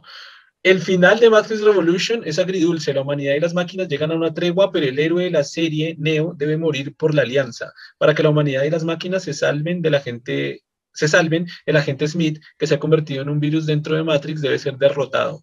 Neo se martiriza y al dejar que Smith lo asimile, esta acción permite a las máquinas destruir a Smith enviando una oleada de energía al código de Smith a través del cuerpo físico de Neo. El mundo se salva gracias al sacrificio de Neo. Y por ahí hay otras fuentes. Fue lo que yo dije en el capítulo anterior. Para, para entender Matrix hay que leer. O sea, si usted la ve y si usted la ve una vez no va a entender caras. Dejo verla, verla, verla. Y como leer textos que, pues, que, que ayuden como... Es que es igual que Evangelion. Se ve Evangelion y no la entiende. De volverla a ver y volverla a ver y además leer cosas como para... Como para, para entender la, cuestión, sí. La idea, sí. Sí, lo que está pasando ahí. Eh, pero lo cierto es que este, por ejemplo, es un planteamiento interesante ahí, ¿no? Cuando, si andamos en eso, ¿no? Suponiendo que la tecnología avanzara tanto donde usted pudiese coger su cerebro y llevarlo a un cuerpo completamente artificial, seguiría siendo un humano, seguiría, seguiría siendo considerando un ser vivo, un ser humano como tal. ¿Cómo funcionaría ahí? Pues un ser vivo no, obviamente, pero creo que un humano sí, porque, o sea, si, me, si se logra transportar mi, mi mente, porque no mi cerebro es mi mente, a un computador. No, ah, no, no, no, sería lo, no, no tan, digamos, no irnos al extremo de, de, de, coger la mente, sino, digamos que, digamos, el cerebro, para que tenga algo vivo, digamos, que tenga algo. eso no tiene sentido. o sea, el cerebro se muere, o sea, como el cerebro como... Mm, ¿Cómo sería? Interesante, ¿no? Claro, porque es que lo, y de hecho es un proyecto que... Ah, no, creo que sí, tiene razón, porque en este, Ghost in the Shell eh, sí es todo, toda la mente, ¿no? El, cerebro también muere. Claro, claro, claro, claro, O sea, y, y, lo que le digo, hay un proyecto que se está desarrollando y esto no es ciencia ficción, esto no es película. Ah, sí, sí, En el cual se está, obviamente, obviamente está lejísimos de lograrlo, ¿no? Pero se está intentando llevar la mente a una máquina. Y, y, es, y es por eso entender como la diferencia gigante que hay entre, entre cerebro y mente, ¿no? Porque cerebro pues es la parte anatómica, física, y la mente ya es esto que se construye a partir de mi cerebro, que ya cada mente es absolutamente diferente, aunque los cerebros sean parecidos o similares entre unos y otros, la mente es única. O sea, mi, mente es única en, el universo, su mente es única en el universo y la mente de cada uno de los que esté escuchando este fragmento de conversación es absolutamente única en el universo. Entonces, lo, interesante es que mi mente llegue allí a la máquina, lo cual yo digo, sí diría que es un humano, ¿no? Es un humano porque pues soy yo, soy yo, estaría pensando como yo, diciendo como yo, hablando Sería usted, no sé si humano, pero sí sería usted. Sería yo. Sería su persona, persona sería.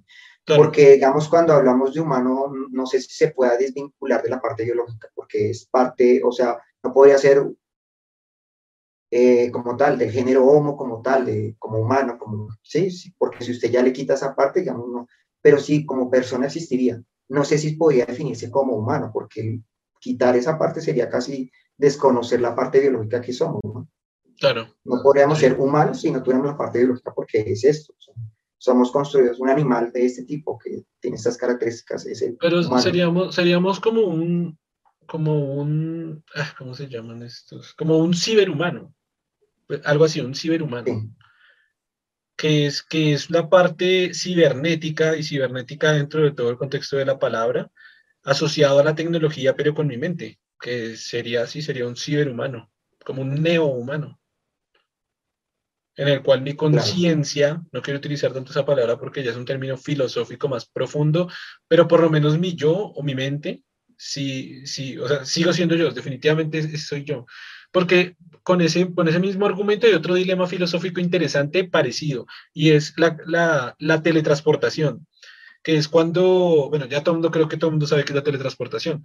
El, el, punto que se ha estudiado con la teletransportación es que, por ejemplo, tengo aquí una, una máquina de teletransportación, por ejemplo, eh, me meto acá y quiero ir a París. Entonces voy a dar una o Marte, pero aquí vamos a ser realista, vamos a ser que bueno, realista porque estamos hablando de teletransportación. Voy a ir a París, a la Torre Eiffel. Entonces me meto y es curioso porque cómo funciona la teletransportación no es como la gente cree que es teleportando cada una de mis átomos, sino que se deben tener átomos en la otra máquina, los cuales, entre comillas, es como si imprimiera todo, todas mis células, todo, o sea, todo lo que me compone, si se imprimieran nuevos átomos, nuevas células, nuevo todo, se imprime y salgo yo. El problema es que no soy yo, porque definitivamente es otra estructura orgánica y material diferente. La pregunta es, ¿soy yo o no soy yo? Es decir, cada que me teletransporte no soy yo, porque mi cerebro se destruye completamente. Allá está llegando es una impresión de lo que es acá mi estructura neuronal, ex, muy exacta, a nivel mili, milimétrica, no nanométrica, me he hecho molécula atómicamente exacta, llega ya la copia -huh. atómicamente exacta, átomo por átomo de mi cuerpo, lo cual en teoría se supone que también está mi cerebro, mi mismo cerebro y mi misma mente. Y las mismas conexiones deben estar. ¿no? Pero no soy yo, porque yo me, yo, prácticamente yo me destruí en el otro lado de la uh -huh, máquina. Sí, exacto, sí. Eh, eh, esa, es esa como es replicarse, básicamente casi que la teletransportación es como una, generar una réplica suya y destruir la original y volver yes. a hacer una réplica. Y así, destruir la original, algo así, sí. Exacto, básicamente. No, y, y si nos vamos más profundo que es muy similar, es el mismo tema de la clonación que es cuando yo me clono, que es parecido, es lo mismo, es como tratar de ser atómicamente, porque la clonación como funciona ahorita es muy biológica y no tiene nada que ver, pero si clono, me clono, me, clo, me clono mi, o sea, atómicamente de nuevo, a nivel cerebral y a nivel mental, ahí es muy difícil, porque entonces hay dos yo, dos, uy, es muy complicado, porque sí. Exacto, y la cuestión es que si usted lo hace tan, tan bien, la persona se va a comportar igual, va a sentir igual, va, digamos... Va a tener sus recuerdos, va a tener sus exacto, memorias, va tener su comportamiento, no su personalidad. Si la persona ah. nueva, yo podría ser el clon, porque yo, ah, tengo una vida, hace, hace 10 años me caí. Pues sí, el clon va a decirlo, hace 10 años me caí, ¿no? Porque yo fui el que me caí, ¿sí? Yo tengo ese recuerdo y me acuerdo cómo me caí, quién me ayudó, lo que tengo la cicatriz, mire mi cicatriz, y los dos... Claro, pero eso no sería, digamos, eh, que tú el recuerdo no implicaría que que tuviera el impacto, a no ser que también se replique, ¿no? La, la idea Aunque de la habría que ver de pronto la, si claro, probablemente sí. La idea teórica de la clonación es que sea, claro, si yo tengo un dedo más corto que el otro, ese dedo va a salir exactamente igual.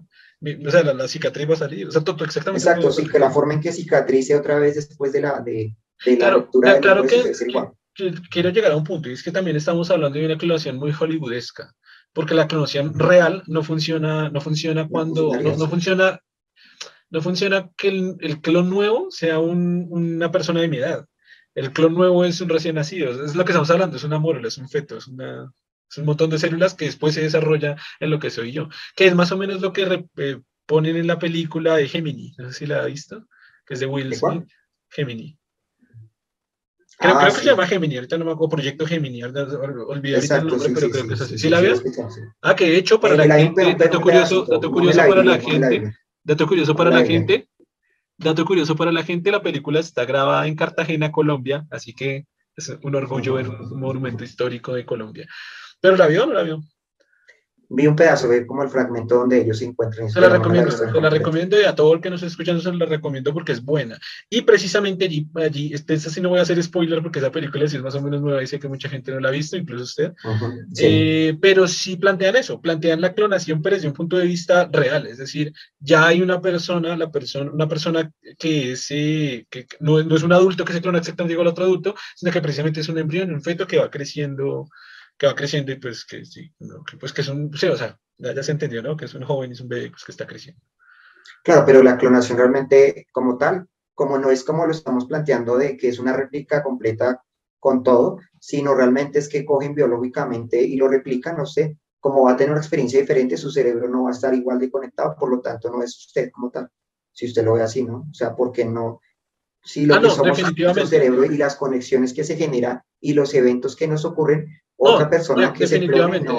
pero, pero, eh, pero en, ese, en esa cuestión, o por lo menos como lo pintan ahí, es que, es que, claro, tendría su misma personalidad, su misma forma de actuar, sus mismas, ¿cómo decirlo?, debilidades emocionales, fortalezas emocionales, lo cual lo harían tomar situaciones similares a las que Es muy relativo por lo que sus fortalezas y debilidades pueden variar dependiendo la crianza, dependiendo, o sea, verlo así, ahí eh, Hollywood lo, lo, acomoda que sí se puede dar así, pero, pero realmente no se va a dar así, porque no funciona así. No somos, nuestro cerebro es muy plástico, no es que lo que ocurre genéticamente y la epigenética también lo demuestra, ¿no? Acuérdense que la epigenética muestra que dependiendo la, la, la, la cuestión ambiental, ciertos genes se expresan y ciertos no. Entonces, por lo tanto, no es cierto. O sea, eso lo demuestra Hollywood, pero no es así como funciona. Sí, no, va a tener ni los mismos comportamientos. Sí va a tener patrones muy similares, pero, es, pero no va a ser igual, o sea, no, no es de forma. y la epigenética también, incluso epigenéticamente no se expresa igual. Sí, ya lo muestro con gemelos, gemelos que por alguna razón son gemelos idénticos y por alguna razón uno tiene una característica y otro no. Hay gemelos idénticos donde uno es gay y otro no, y que se desarrollaron y uno tenía la, digamos, las características que demostraba. no, no, no, pero, pero, con los, no, pero con los gemelos sí sería absolutamente diferente porque cada gemelo tiene un cerebro diferente, eso no tendría nada que ver. Porque en el caso hipotético... Pero un gemelo realmente es un clon, un gemelo idéntico porque se desarrolla de la misma... no, no, sí, pero no, pero no tiene la misma estructura cerebral de lejos, o sea, ni siquiera tiene la misma estructura cerebral. En el caso que pinta Hollywood, no estoy diciendo en el caso de la clonación en ciencia, en el caso que pinta Hollywood, en este caso sí tendrían los mismos niveles emocionales, es decir, fortalezas y debilidades emocionales y las personalidades es la misma. Mientras que en los gemelos, desde que usted nace, ya tiene una personalidad diferente, ya es absolutamente diferente en gemelos. Claro, pero en un gemelo realmente es, el gemelo es la nuestra demostración de un clon. Ahí es donde podemos ver un clon como tal. No, pues en realidad donde, donde se puede ver un clon como tal son los clones que ya existen en el mundo, ya hay miles de, miles de animales. Sí, exacto, pero e, es un clon realmente, porque se formó el mismo, se, se fusionaron los mismos eh, eh, eh, óvulo y espermatozoide fue el mismo, por lo tanto comparten la misma ADN, sino que posteriormente, por alguna razón, este cigoto se dividió en dos y formó dos seres, dos seres como tal, pero realmente si usted ve genéticamente, tiene todo igual. Sí, sí, pero no, no me están, no me está entendiendo. O sea, lo que yo, yo sé si es referencia a lo que pinta Hollywood, repito la palabra, lo que pinta Hollywood en esa película, o sea, específicamente no a como no la perspectiva científica, porque en la perspectiva científica un clon sería un cerebro totalmente independiente, o sea, totalmente diferente. Pero repito, como, como, la temática que hace Hollywood en esa película, en esa, es, es que, de nuevo, tiene una emocionalidad y personalidad de igual. Ahora, ¿cómo se desbancaría eso con lo que usted acaba de decir? Totalmente de acuerdo. O sea, el nivel de, crianza, de experiencias, eh, la epigenética, obviamente demuestra que esto va a cambiar. Eso totalmente de acuerdo. Y si nos vamos ya a, términos más realistas, más científicos, pues un clon sí sería, sí, yo creo que un clon sí sería como un gemelo. Creo que, creo que estaría de acuerdo ahí. Porque, porque sí, o sea, es un cerebro totalmente diferente, aparte de que sus apariencias e incluso su nivel genético sea casi igual, o igual, uy, puedo decir que igual, o casi igual no, casi igual. o igual. Sí. Eh, sí. tiene un cerebro absolutamente diferente y eso lo hacen, lo construyen, o sea, se forman dos personas absolutamente diferentes. muy diferentes, no a ser absolutamente diferentes, pero muy, muy diferentes. Una de otra. No muy diferentes porque lo que es lo mismo, como genéticamente son son casi muy, muy, diferentes. tienen patrones muy, similares. no, no, no, no, no. Yo, yo, conocí, yo he conocido gemelos iguales que me confundo y la personalidad es otra, o sea, me acuerdo mucho de un par de chicas, las conocí, igual yo estaba bien pequeño, tenía unos 10 años, y literalmente, o sea, esto no fue que lo leí, eso no fue que, esto fue que lo, lo, lo, vi, era una chica, era muy, voy a utilizar la palabra dulce, quizás cariñosa, cercana a las personas, y la otra era pero lo contrario, o sea, era agresiva, no, no, quería estar con nadie, era un poco ofensiva, quería estar lejos de la gente, tenía muy pocos amigos, pero la otra al revés, andaba con mucha gente, andaba, tenía muchos amigos, era muy bonito tratarla, y la otra era muy lo contrario. Después en la universidad, quizás no sé si usted los conoció, habían dos gemelos también que estudiaban la carrera. Estos no eran tan sí, similares sí. como estas dos chicas, pero eran bastante iguales. Ah, no, no, no, eh, no, eran tan, no eran tan iguales como las chicas, pero sí eran bastante iguales. Llegó, llegué a confundirme y llegué a hablarle a uno como si fuera el otro. Y lo mismo, tenían, eran diferentes en personalidad. La, la personalidad llega a ser, el cerebro llega a ser muy, muy diferente, muy diferente. Claro, sí. Lo que sí le digo es que puede ser como, digamos, como es genético y como ciertas características de personalidad están vinculadas a la genética, pueden tener ciertos patrones que comparten, ¿no? Más que otras personas. Pero sí, Sí, claro, la forma okay. son dos personas que se están, que se están, y claro, pueden ser muy diferentes. Exacto, ahí sí. Como pasa, por ejemplo, hay hermanos que, que tienen, que son, que tienen como muchas, eh, que son similares en términos de, los hermanos fraternos que son similares, que tienen como y otros que son muy diferentes y son los mismos hermanos. Eso, eso claro, es y, y, es muy curioso, por, sobre todo porque la crianza es básicamente la misma. O sea, el mismo núcleo familiar, uh -huh. cuando por ejemplo no son padres separados o que tiene que ver con padrastros o X, son mismo padre, misma madre, mismo hogar, mismo barrio, gente que no se mueve, o mismo pueblo, eh, mismo lugar de misma escuela donde la estudió, mismo todo, y sus personalidades claro que hay, son, hay un problema ahí. diferentes.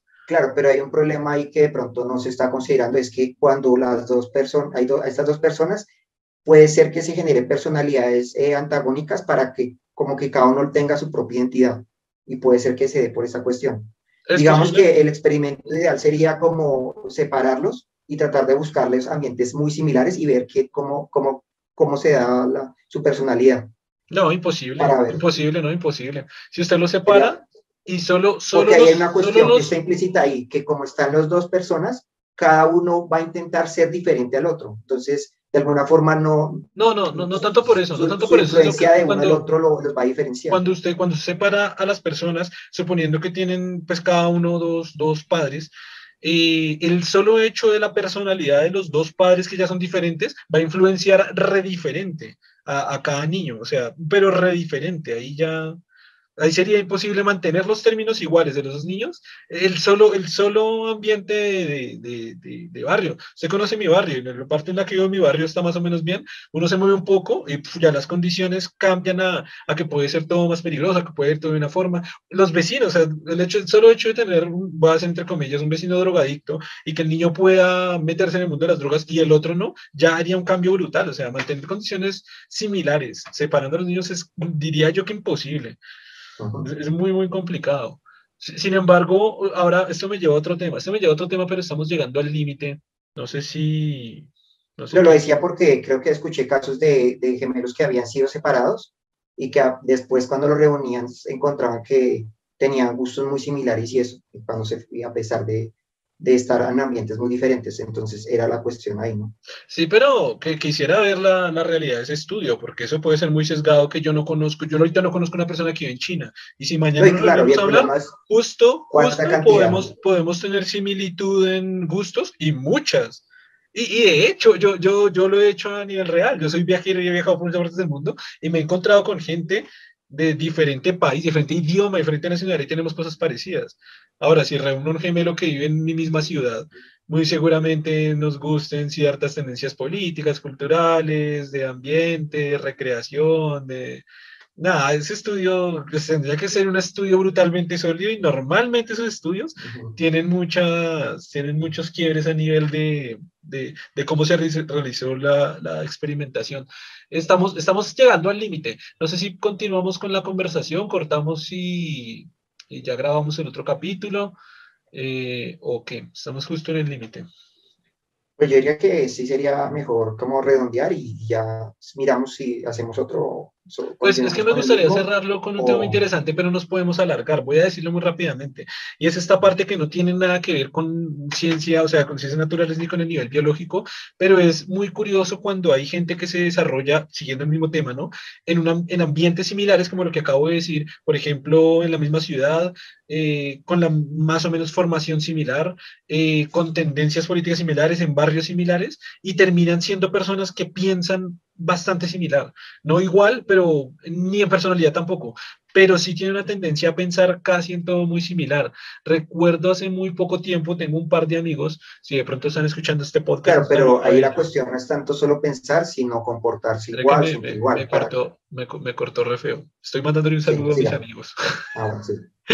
un saludo a ellos si me están escuchando, pero son dos locos y fue muy curioso como les hice caer en cuenta que, por ejemplo, eh, ellos tienen un, o sea, tienen la misma carrera, son profesionales en lo mismo, trabajan en la misma empresa, por muchos años los dos, viven en la misma localidad, no en el mismo barrio, pero de pronto para los que sean fuera de Bogotá, Bogotá se divide en localidades y después las localidades por barrios, así que son de la misma localidad, eh, pertenecen a un estrato eh, socioeconómico muy similar, igual, o sea, el estrato como tal es igual, eh, su desarrollo familiar fue idéntico, eh, y me doy cuenta al hablar con ellos dos que tienen tendencias políticas muy similares, casi que juegan los mismos videojuegos, tienen gustos de distracción similares, su nivel de consumo de alcohol o de gusto por el alcohol es más o menos similar.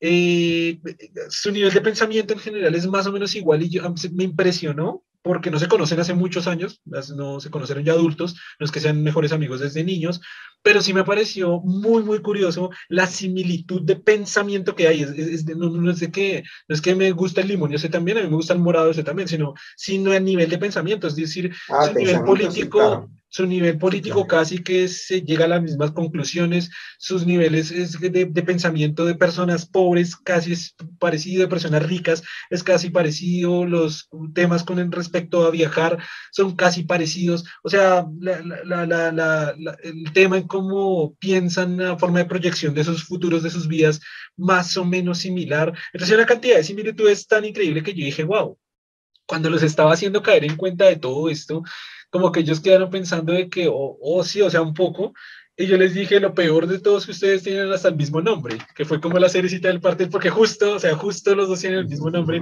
y fue como que, o sea, las similitudes Santa Casta se llaman igual, por todas esas razones, como que ustedes tienen un, un, rango de visión, o, ¿cómo decirlo? Una, una, sí, una visión, una perspectiva de la vida que es muy similar, o sea, misma ciudad, lo cual está condicionado el mismo clima, mismo sistema de transporte, utilizando los mismos días por la misma frecuencia, el mismo sistema de transporte desde el mismo barrio, desde la misma zona de localidad que no es ni lejana ni cercana a puntos centrales de la ciudad. Es decir, la forma de pensar, ya con una persona que viva muy lejos de la ciudad, tiene que transportarse mucho más tiempo en un sistema de transporte, le da una perspectiva ya diferente. Ya tiene que ver otro tipo de gente, tiene que estar enfrentado quizás a veces a más peligro, no sé me impresionó muchísimo la, similitud entre estas dos personas, sin ser hermanos, sin ser familias y ni siquiera siendo amigos de niños.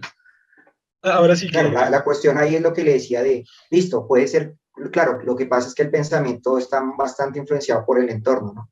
Y por lo tanto, si el entorno es muy similar, pues, pues va a ser muy, muy posible que esas personas sean muy similares. La cuestión también implica la cuestión de otras cosas, ¿no? Y la parte ya de comportamiento sí puede ser muy diferente la forma en que afrontan ciertas cosas, cómo sienten ciertas cosas, porque ya eso sí es muy específico. Digamos que el pensamiento sí puede ser muy, muy, muy similar por lo mismo, porque nuestro pensamiento está muy influenciado por nuestro entorno y que en la forma de pensar pues la construimos a partir de lo que, de lo que recibimos del entorno, ¿no? Entonces no, no es que cambie mucho. Pero claro, pero ya si usted habla de que sean similares en la forma en que, como en que mm, sienten las cosas, digamos, cómo se frustran, qué cosas las frustran, qué cosas lo exasperan, qué cosas sí.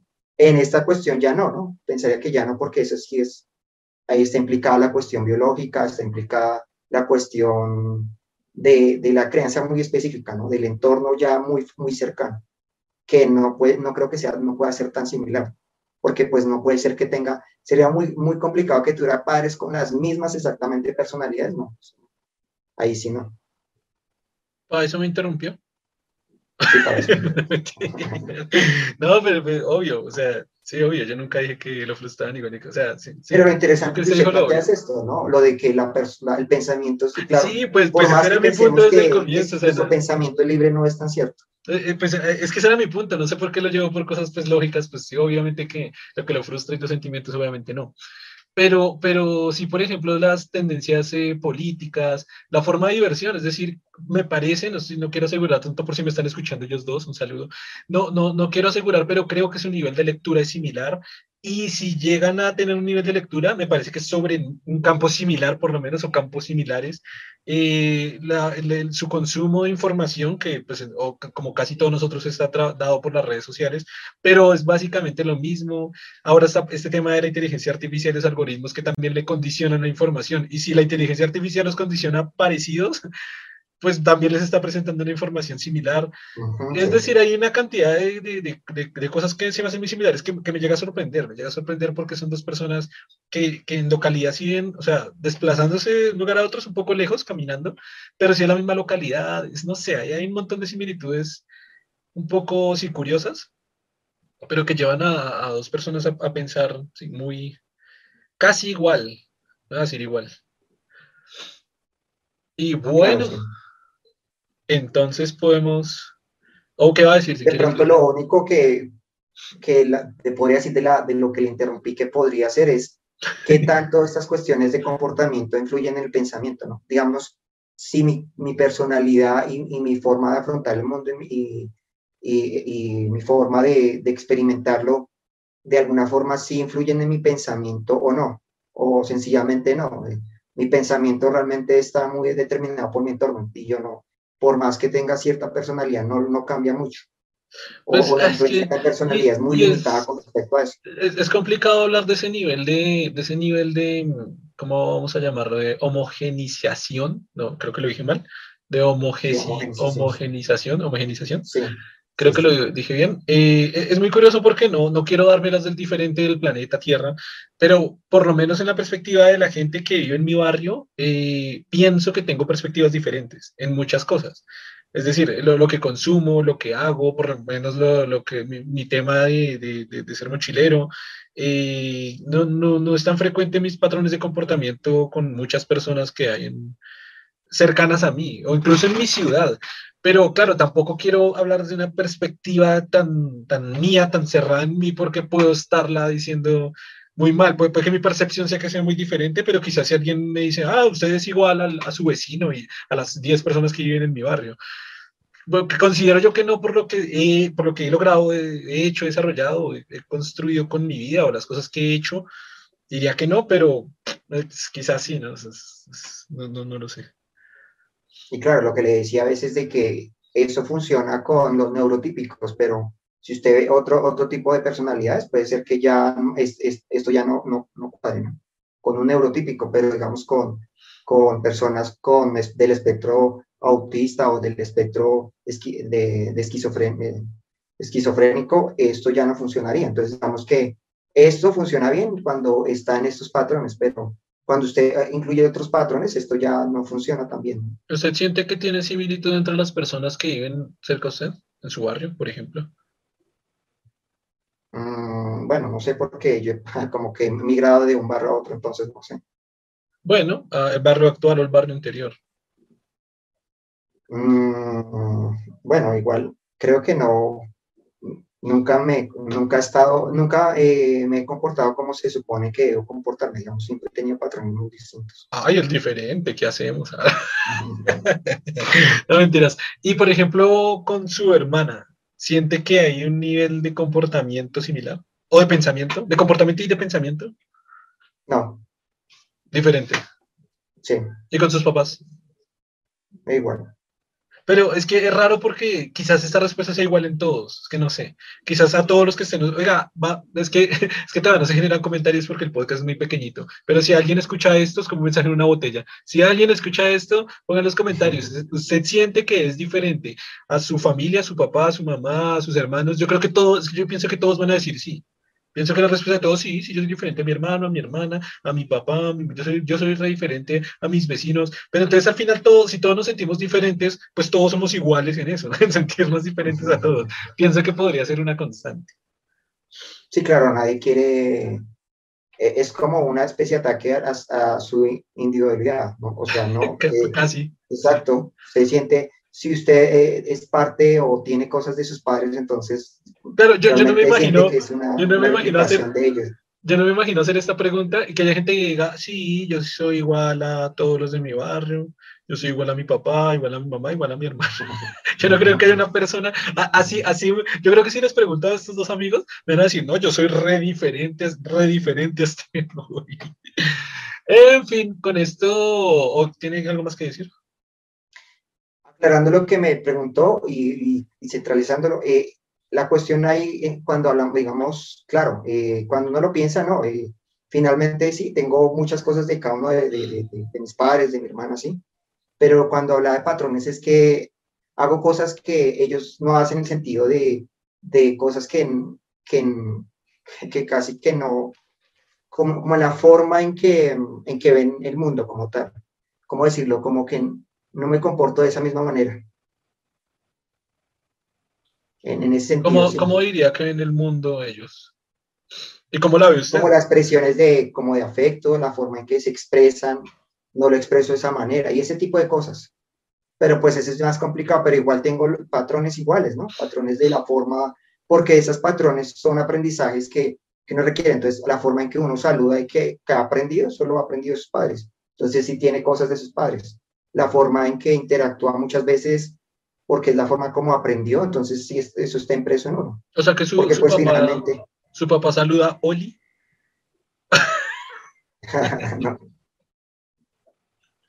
Pero entender de la forma en que, se acerca y, saluda a las personas, digamos que uno aprendió eso y, y lo hace de esa manera porque pues como que entiende que es la forma en que se interactúa. ¿ya? Yo no sé, pero en, en, ese caso específico, pero creo que es que a veces también me considero un bicho raro.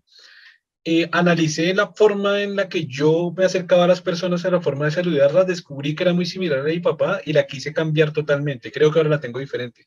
Y con eso he analizado patrones de comportamientos míos que parecen muy sutiles, pero que nunca me han gustado, no he estado cómodos con ellos y los he transformado. Pero, pero es que también, no sé, más o menos me conocen, ¿no? Así como un poco, un poco como que analizo hasta los parámetros más insignificantes que analiza todo el mundo y los intento cambiar.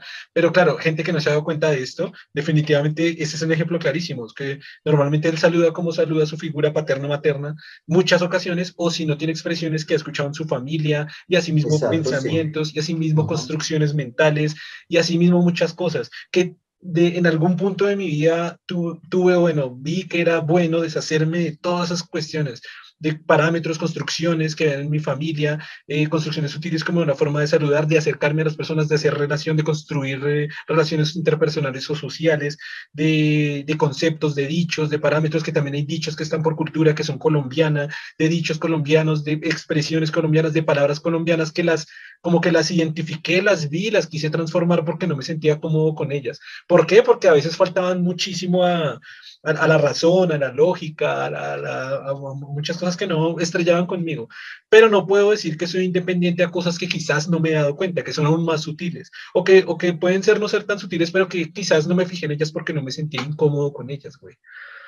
Pero, eh, por ejemplo, dándole un caso para que diga, digamos, eh, mi familia los, eh, son muy dados al saludo, muy, como muy, como muy amable y eso, y yo desde que era pequeño lo, lo, siempre tuve problema con eso. Entonces, por eso digo que, no sé si en mi caso, pero digamos que yo sí diría que no tengo esos patrones y que me ha costado mucho y creo que ni siquiera hasta la actualidad los, los, los todavía me cuesta mucho el, saludo. Me cuesta mucho. Saludar a una persona extraña me cuesta todavía mucho. Entonces, por eso que, y eso en, en, en, la familia cercana, ¿no? Eso es muy, ellos tienen mucha facilidad en eso. Por eso le digo que en, este, en mi caso sí podría decir que sí soy muy diferente y que pero pues es por cuestiones lo que le digo, de lo que le decía de que cuando usted evalúa esto, le funciona bien con una persona neurotípica, pero con las personas que están en otros espectros, esto ya no funciona tan bien. De ahora en adelante, el saludo de Oli le va a funcionar mejor, porque es más cariñoso. Pero si es hombre heterosexual, no. Eh, ¿Cómo? Que salude, ole. Ole, se queda como muy agresivo.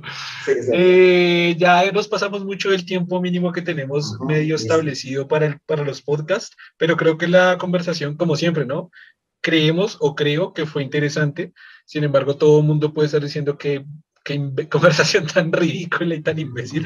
Pero desde mi perspectiva, y creo que las de Germán suele ser interesante porque se manejan varios conceptos y términos. Eh, ya lo cerramos, yo creo que ya podemos cerrarlo, ¿cierto? No sé si lo concluimos bien, si no, lo vamos a iniciar hablando en el siguiente podcast, si creemos que hay algo que decir. Si no, eh, gracias a todos por escucharnos o por vernos, por acompañarnos. Eh, gracias, Germán, una vez más, por estar aquí. Y nos vemos en el siguiente capítulo. Listo. Un saludo. Chao.